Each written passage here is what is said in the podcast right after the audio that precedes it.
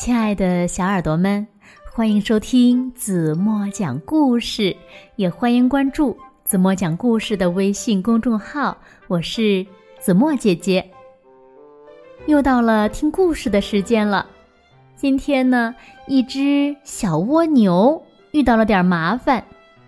小蜗牛查理在一次比赛中呀，房子被人踩坏了。于是呢，小蜗牛查理就开始寻找房子。那究竟什么样的新房子才是小蜗牛最需要的呢？小查理又是怎样得到自己的新房子的呢？让我们一起来从故事中寻找答案吧。一起来听故事。小蜗牛找房子。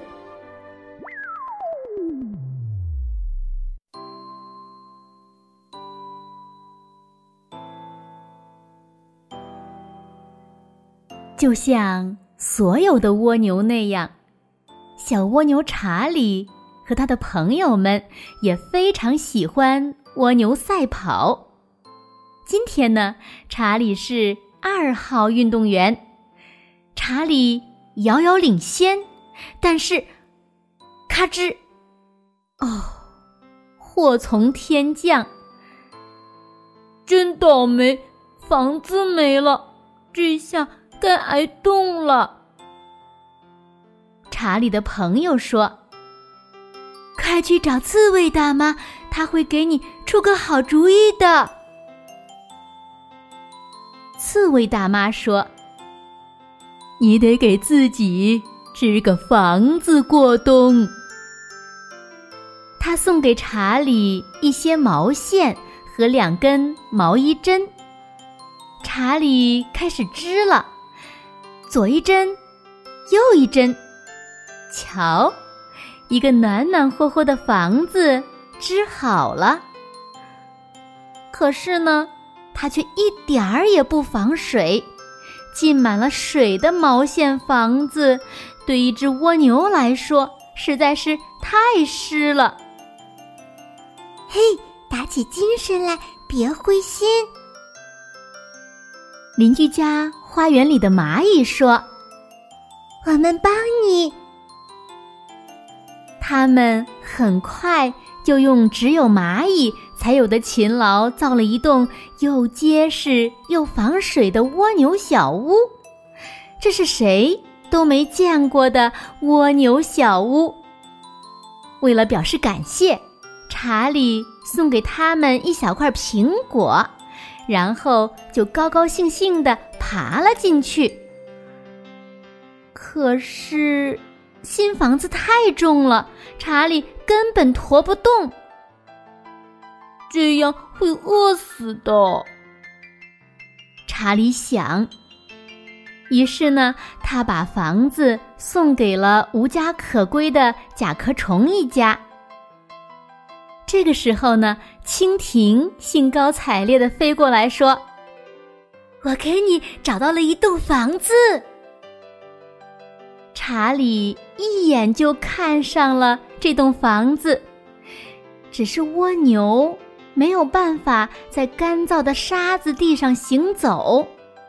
过来，老鼠安慰他说：“我把你带到世界上最美的地方去，你在那里能找到你想要的一切呢。”可是，这房子太窄了，另外一个又太黏了，这个房子的边沿儿又太锋利了，那个呢？又被别人占了。就在这个时候，一股扑鼻的香味儿涌入了查理的鼻子里。哦，这是我梦中的房子！查理欢呼起来。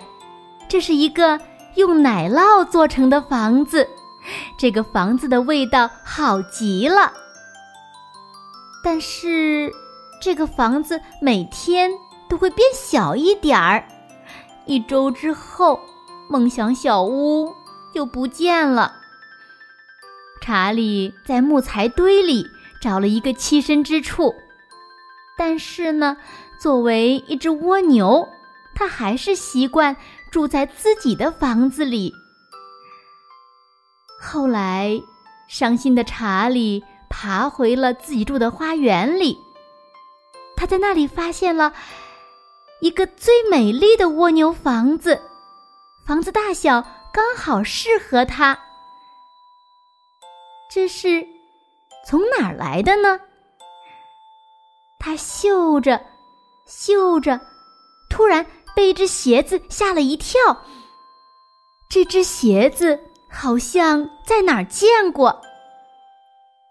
你别害怕，米夏，鞋子的主人说：“我特意为你把这个蜗牛壳涂成了彩色的。”原来他那天呀，不小心。踩坏了查理的房子，他看见查理那么伤心，他从他的百宝箱里找了一个最大的蜗牛壳，并把它涂上颜色，然后放到了花园里。这样我就会重新找到那只蜗牛。米夏这样想。从此呢，查理和米夏就成了好朋友。当查理的朋友们。又要和他一起赛跑时，查理第一次钻进了他的新房子。